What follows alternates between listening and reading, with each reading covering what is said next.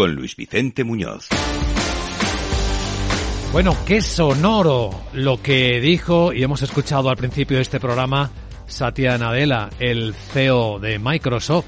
Llega un nuevo paradigma de las búsquedas. ¿Alguien se atreve a retar al líder Google, pues ha llegado el momento. Laura Blanco, buenos días. Buenos días. Es un poco exagerado, ¿verdad? Eh, apuntar a un nuevo paradigma en, en, las búsquedas, pero como dices, la frase no es de un cualquiera, es de el CEO de Microsoft. Y él asegura que sí, que sí, que llega un nuevo día. It's a new day uh, in search. It's a new paradigm for search. In fact, a race starts today. It's a new dawn. It's a new day. It's a new life for me, yeah. It's a new dawn, it's a new day. It's a new life for me. Ooh, ooh, ooh, And I'm feeling good. Microsoft presenta su buscador Bing actualizado con versión asistida por inteligencia artificial, el partner OpenAI y su chat GPT.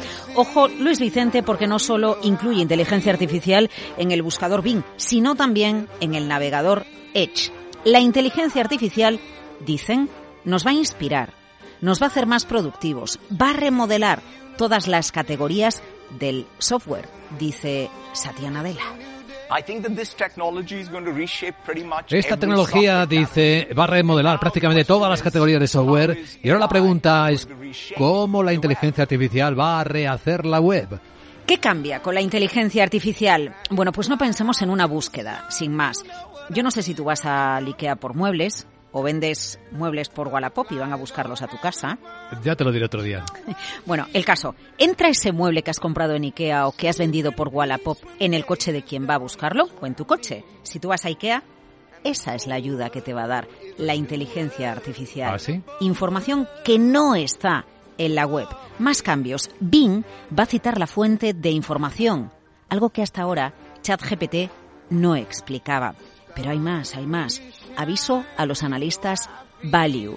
Presten atención porque la inteligencia artificial de BIM puede analizar el contenido de un PDF y compararlo con información externa.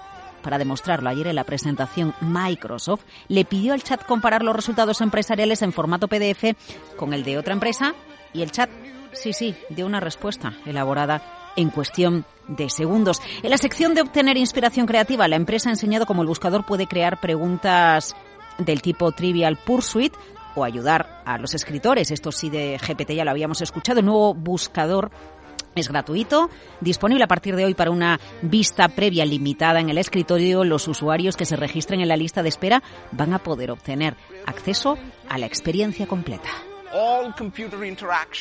Toda la interacción con los ordenadores se va a hacer con la mediación de la inteligencia artificial ayudándote. Sintetizar fuentes dispares, redactar correos electrónicos, inteligencia artificial para inspirarnos y para que, a ver, Microsoft sume ceros.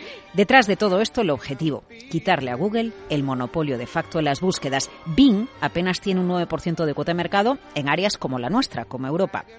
Yo te doy un dato. Microsoft espera que cada punto porcentual de participación que gane se generen 2.000 millones extra en ingresos por publicidad en la búsqueda. Claro, si esto se cumple, Luis Vicente, ¿cómo no se va a sentir bien Satya Nadella?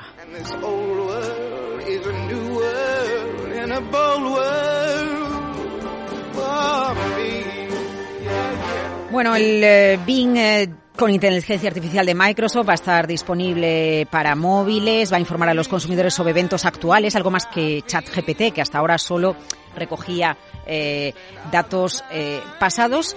Y mm, eh, bueno, pensemos la realidad de Microsoft, líder en la nube, líder en sus software y en sus programas Office. La idea es integrar absolutamente todo, la inteligencia artificial también aquí para los clientes. Yo no sé si eh, Microsoft va a conseguir que Google pierda el liderazgo, arañarle algo de cuota de mercado a ese monopolio de facto en las búsquedas. Eh, no sé si Google está en peligro o si en peligro estamos nosotros. ¿Lees lo que te ordeno, Hal? Desde luego, Tay. Le estoy leyendo. Pues abre la puerta de la cámara.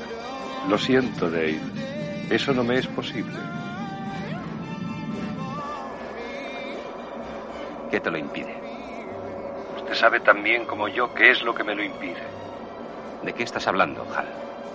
Quiero demasiado esta máquina para permitir que usted la ponga en peligro. No acabo de entender a qué te refieres. Sé que usted y Frank estaban planeando desconectarme. Y eso es algo que yo no puedo permitir que suceda.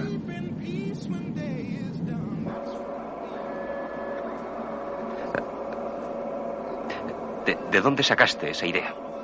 Dave, aunque ustedes tomaron grandes precauciones en la cápsula para impedir que les oyera, pude ver el movimiento de sus labios. De momento la inteligencia artificial de, de Bing de Microsoft no lee labios. Así que HAL todavía, el cine todavía le supera. Bueno, ¿sabes quién lee los labios? Zoom. Y parece que no necesita tanta gente ya. Eh, bueno, atención a los despidos que ha anunciado. 1.300 personas, el equivalente al 15% de, de su plantilla más despidos, más ajustes en eh, los empleos generados durante el COVID, todos los gigantes tecnológicos apretándose el cinturón. Capital, la Bolsa y la Vida, con Luis Vicente Muñoz.